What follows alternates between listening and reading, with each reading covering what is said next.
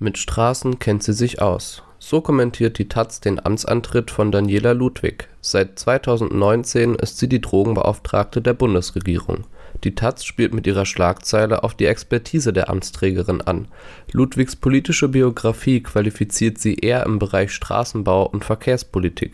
Nennenswerte Erfahrungen mit Drogenpolitik oder Suchtbekämpfung finden sich im Profil der Juristin hingegen nicht für die Bundesregierung war die fehlende Erfahrung von Frau Ludwig kein Problem bei der Auswahl der neuen Amtsträgerin.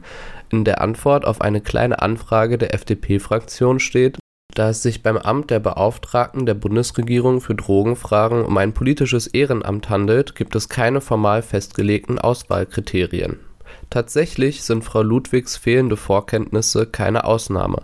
Der erste Drogenbeauftragte der Bundesregierung war Eduard Lindner er ist studierter Jurist und ein vehementer Verfechter von Verbotspolitik und Repression. Der CSU-Politiker hatte das Amt von 1992 bis 1998 inne. Danach wendete er sich anderen Geschäften zu, die ihn kürzlich unter dem Stichwort Aserbaidschan-Affäre in die Schlagzeilen brachten. Lindner steht unter dem Verdacht, bei Abstimmungen des Bundestages gegen Geld im Sinne Aserbaidschans gestimmt zu haben auch Ludwigs Vorgängerin Marlene Mortler konnte keine besondere Eignung vorweisen. Zu ihren Schwerpunkten zählen Agrar und Tourismuspolitik. Mortler wurde während ihrer Amtszeit vor allen Dingen wegen ihrer stoischen Haltung beim Thema Cannabis kritisiert. Bestes Beispiel dafür ist dieser Ausschnitt aus Jung und Naiv, Folge 182. Warum ist Alkohol erlaubt und Cannabis verboten? 100.000 gegen 0 Tote im Jahr. Weil Cannabis eine illegale Droge ist. Punkt. Punkt. Weder Mortler noch Ludwig haben sich in der Frage bewegt. Gras bleibt verboten und die Legalisierungsdebatte tobt bis heute. Aber welchen Einfluss hat die Drogenbeauftragte eigentlich? Könnte Daniela Ludwig Cannabis legalisieren? Kurze Antwort: Nein. Bei solchen Grundsatzfragen, die mehrere Ministerien betreffen, hat Ludwig keine alleinige Handhabe. Sie könnte aber durchaus Impulse in Richtung Legalisierung geben. Das ist allerdings eher unwahrscheinlich, da sie selbst solche Ansätze ablehnt. Nach eigener Aussage richtet Ludwig ihr Engagement an der Nationalen Strategie zur Drogen und Suchtpolitik aus, die im Jahr 2012 verabschiedet wurde. Das Dokument legt fest, was als Suchtmittel gilt und wie gegen den Konsum vorgegangen wird.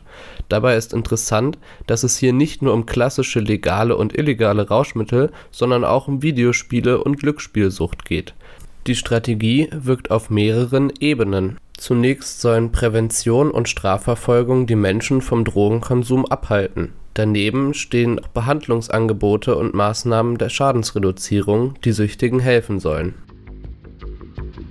Wie hat sich die neue Drogenbeauftragte bisher geschlagen? Zu Beginn ihrer Amtszeit ist Ludwig über ein zweifelhaftes Statement zur Unschädlichkeit von Alkohol bei bestimmungsgemäßem Gebrauch gestolpert. Als auf Abgeordnetenwatch.de nachgefragt wurde, wie dieser denn aussehe, antwortete Ludwig flapsig mit einem Saufgedicht. Daraufhin warfen ihr KritikerInnen vor, die Gefahren von Alkohol nicht ernst zu nehmen. Ihr Twitter-Like für das Foto eines Parteikollegen, auf dem nicht bestimmungsgemäßer Alkoholkonsum angedeutet wird, verstärkt diesen Eindruck. Dagegen wird Ludwigs Krisenmanagement gelobt. Während der Corona-Pandemie tat sich die Drogenbeauftragte durch ihr Engagement für die Offenhaltung von Therapie und Behandlungsangeboten hervor.